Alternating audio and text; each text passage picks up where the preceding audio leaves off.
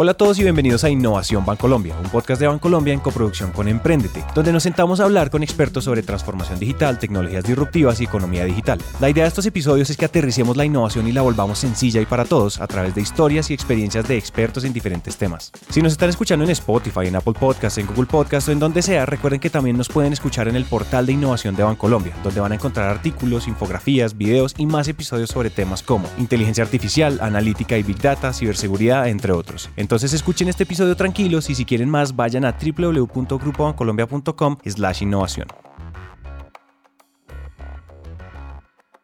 Hay muchas historias de empresas que han creado productos y servicios y que lograron innovaciones dentro de sus mercados usando los datos como materia prima para tomar decisiones. Y ojo porque esa palabra decisión es muy relevante cuando de datos se habla, porque es la manera más eficiente de entender a los usuarios más rápido, con menos esfuerzo y con mejores resultados. Un caso cercano de éxito es Netflix, que pareciera que todo lo que toca se convierte en oro, pero la verdad es que ellos se han vuelto los reyes de la analítica. El mejor ejemplo fue House of Cards, una afamada producción de Netflix sobre un drama político de manipulaciones y conspiraciones por el poder. Esta serie fue construida enteramente a través de los datos de la audiencia. Resulta que analizaron los hábitos de consumo de millones de usuarios y llegaron a información muy detallada, como por ejemplo cuál es el actor favorito de las personas, cuál es la temática que consume la mayoría de la población, incluso los días de la semana en las que se podría consumir la nueva serie. Fue tanto el detalle que aseguraron que House of Cards fuera la crónica de un éxito anunciado, o más bien un éxito calculado. Entonces, la historia que viene a continuación nos la cuenta Pablo Arboleda. Él es quien lidera el área de analítica y gobierno de información para Bancolombia y nos cuenta cómo desde su área el banco está comenzando a usar el poder de los datos.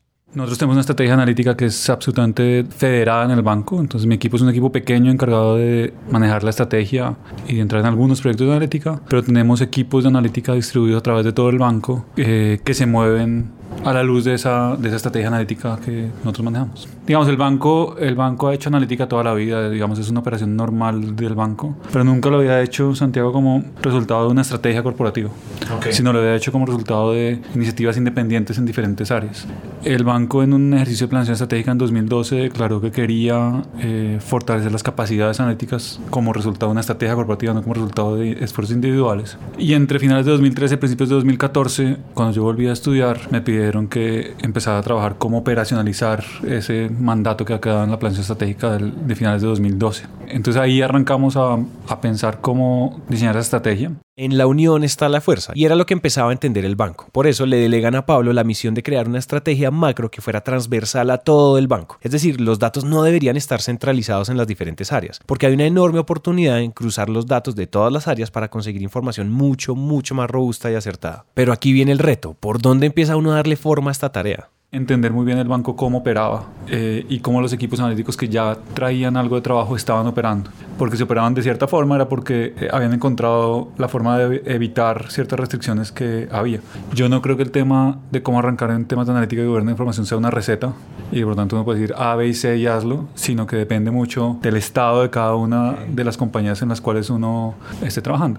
Nosotros lo que estamos haciendo desde hace un par de años es tratar de hacer analítica dejando de explicar el pasado, que era un poco lo que hacíamos, para pasar a hacer analítica prediciendo, optimizando el futuro entendiendo analítica como un proceso juicioso, riguroso de transformar datos en conocimientos. Eh, inicialmente habíamos visto eso en un alcance para tomar mejores decisiones dentro de los negocios del Grupo Bancolombia y en la medida que hemos evolucionado ese alcance ha ido creciendo y entonces ahora declaramos que sí es para tomar mejores decisiones, pero también para crear nuevos productos, para crear nuevos servicios. Entonces yo lo que te diría es aprovechar datos para transformarlos en conocimiento y utilizarlos en diferentes frentes de trabajo. El poder de los datos es infinito y la verdad es que la idea de empezar a dominar ese poder es relativamente nueva. Si piensan bien, fue con la revolución del Internet y con empresas como Google, que fue la precursora del almacenamiento de datos a tan gran escala, cuando se empezó realmente a acuñar el término Big Data. Pero el crecimiento ha sido tan acelerado que incluso se prevé que para el 2020 nuestra civilización habrá generado 40 zettabytes de información. Eso equivale a 57 veces el número de granos de arena en todas las playas del mundo. Es por eso que es tan difícil hablar de manejo de datos, pero con el poder que hoy tenemos, empresas como Bancolombia han venido construyendo lo que se conoce como Business Intelligence o inteligencia de negocios. Es decir, que son capaces de usar los datos para entender, prever y crear soluciones oportunas y muy acertadas para los nuevos consumidores. Pero a todo esto hay que ponerle cara y la forma que encontró Pablo y su equipo es trabajar bajo unos pilares muy claros que le dan una ruta de acción. Nosotros lo que, lo que hemos identificado o, o donde nos hemos medido moviendo es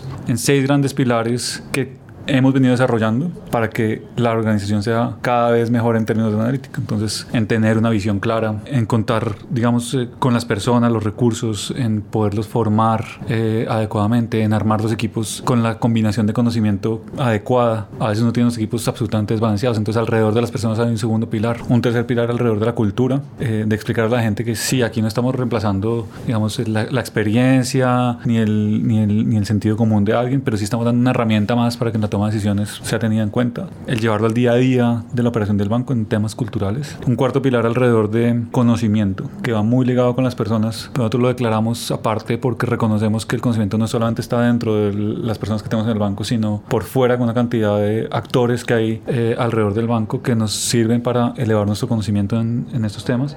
Un quinto pilar que es, es, tal vez el menos sexy, pero yo diría que es de los más importantes, que es el tema de gobierno de información, en el que haya una forma ordenada de entender cuáles son los datos, quién puede tomar decisiones sobre esos datos, cómo pueden ser desplegados, un, un gobierno de información adecuado y pragmático. Y un último pilar alrededor de la arquitectura de información, de tecnología. Digamos, uno puede creer que analítica es tecnología solamente. Nosotros entendemos analítica como mucho más que la tecnología, reconociendo que la tecnología es como el backbone, el, la columna vertebral de lo que hacemos. Sin la tecnología no lo podríamos hacer, pero si solamente tenemos tecnología y no tenemos el resto de cosas, tampoco tenemos lo que queremos. Uh -huh. Entonces la visión que construimos fue alrededor de, de esos seis pilares y es lo que hemos venido evolucionando en el tiempo. Seis son muchos pilares para memorizar, entonces repitámoslos rápidamente. 1. Una visión clara. 2. Equipos con el personal adecuado. 3. Crear una cultura de datos dentro de la empresa. 4. Conocimiento de la tecnología. 5. Gobierno e información de los datos. Y sexto y último, arquitectura de la información, es decir, tener la infraestructura tecnológica. Si ya los anotaron, ahora sí entonces continuemos.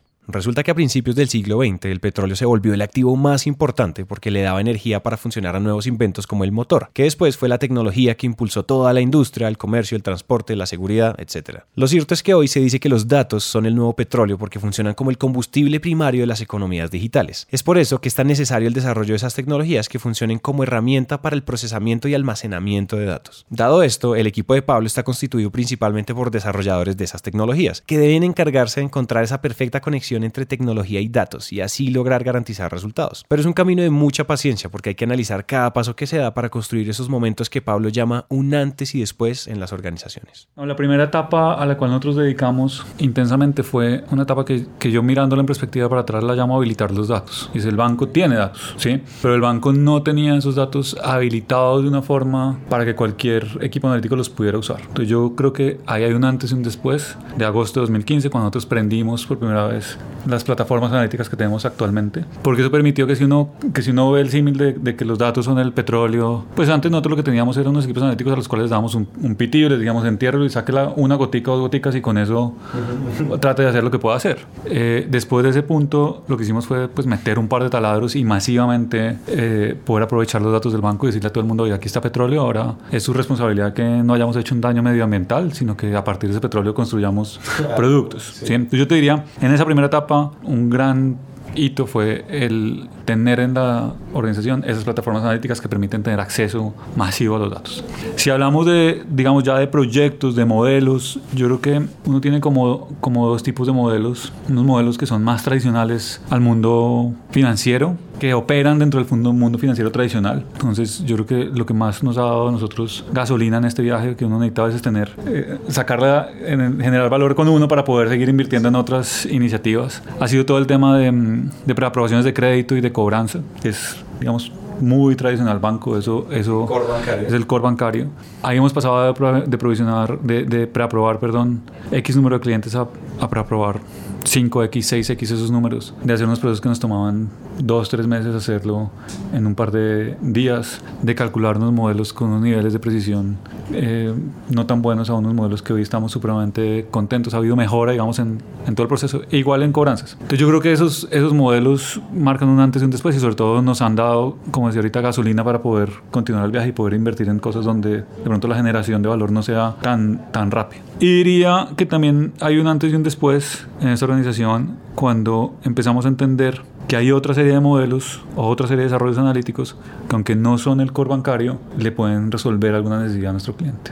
Puede haber una serie de construcción de productos eh, analíticos, de productos digitales, que estén en las adyacencias de los productos financieros, pero que le resuelvan otras necesidades a los clientes del Grupo Bancolombia.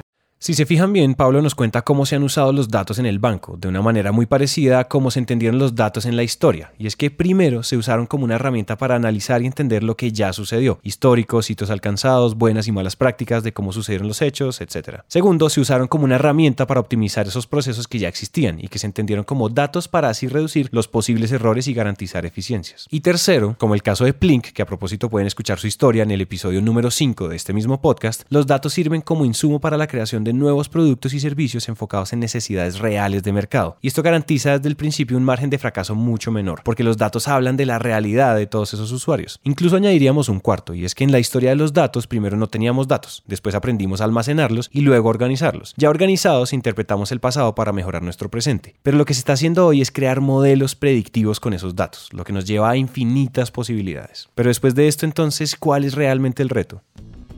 Yo creo que los principales retos en una decisión como esta son retos culturales, ¿sí? Más, más allá de un reto tecnológico, un reto tecnológico sí toma un tiempo, toma discusiones, una discusión con arquitectura, tecnología, una discusión con gente, pero finalmente se hace y se ejecuta. Pero yo creo que el reto más grande es un reto cultural.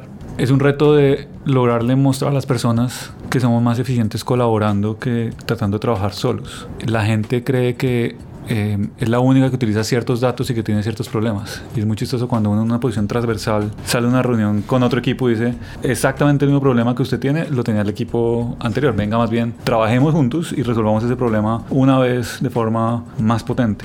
Y ese reto además tiene la particularidad que no es un reto de un momento y que que un día lo puedes decir lo, lo cumplí, sino que es un reto, digamos, que, que, es constante y que cada vez exige más. Entonces, yo te diría que ese reto de, de tener a los diferentes equipos analíticos eh, a través del banco, entendiendo que hacen parte de una comunidad, entendiendo que, que pueden colaborar los unos a otros, que el, que el resultado de un trabajo le puede apalancar el trabajo a otro equipo, eh, que vale la pena levantarse del puesto, ir y conversar y generar esa conexión, es el mayor reto. Ahí le dedicamos mucho tiempo a una serie de eventos que la gente los puede tener como eventos de analítica, pero por, del, por detrás en el diseño lo que hay son unos eventos de cultura, de forzar a la gente a que comparta, a que comparta conocimiento, a que comparta embarradas, a que comparta herramientas que desarrollan que pueden apalancar el trabajo de otros, eh, eventos culturales alrededor de, de, esquemas de reclutamiento, obviamente.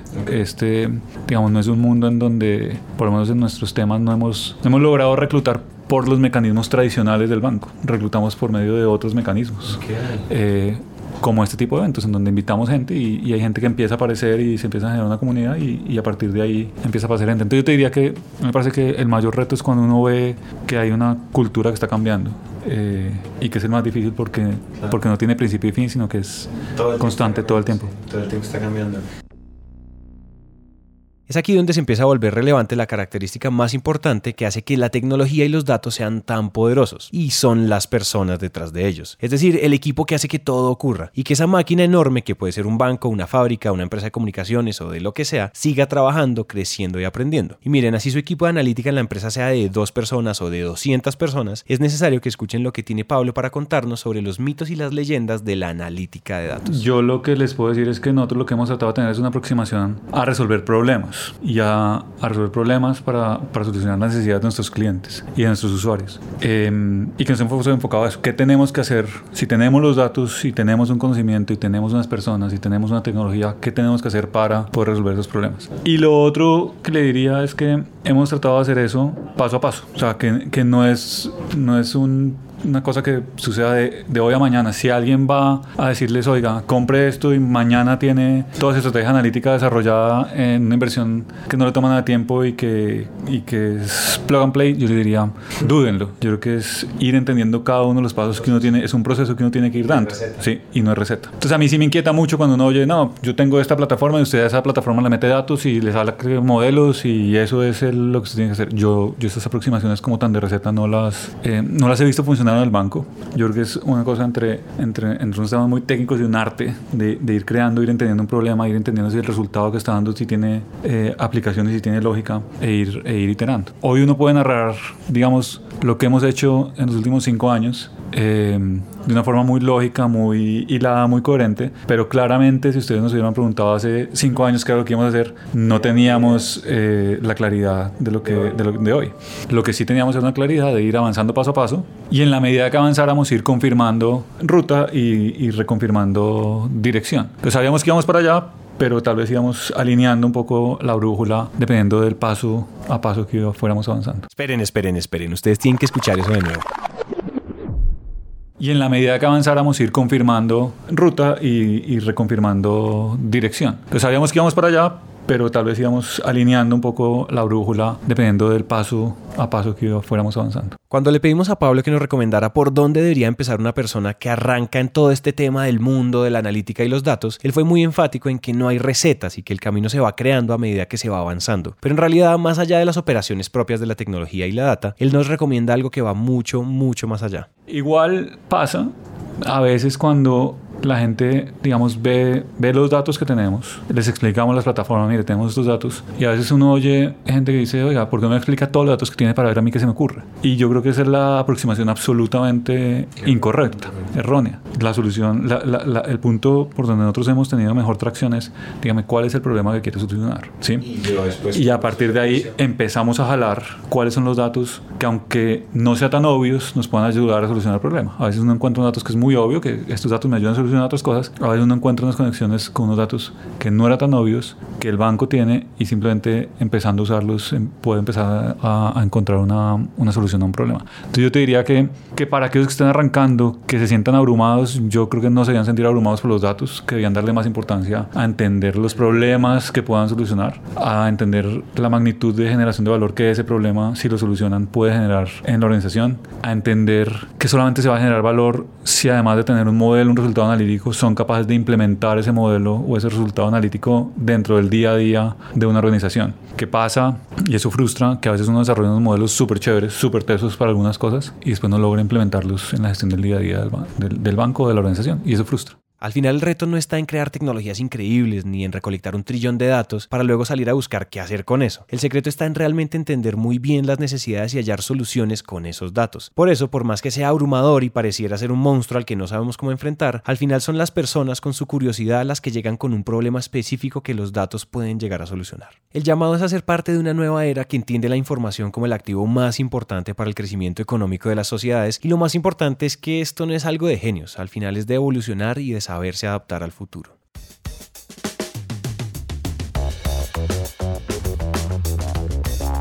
Muchas gracias a Pablo Arboleda por su tiempo. Esperamos que lo que acaban de escuchar haya logrado aterrizar algún tema, concepto o idea, o que simplemente hayamos hecho algo un poquito más sencillo de entender. Recuerden que si quieren más contenido como artículos, infografías o videos sobre todos estos temas, vayan ya a www.grupobancolombia.com slash innovación. Y por supuesto, recuerden suscribirse en donde sea que ustedes estén escuchando esto, Spotify, iTunes, Google Podcast, Apple Podcast o donde sea. Este podcast es una coproducción entre Bancolombia y Emprendete, una marca de Naranja Media. Nos vemos en el siguiente episodio. Gracias por escuchar.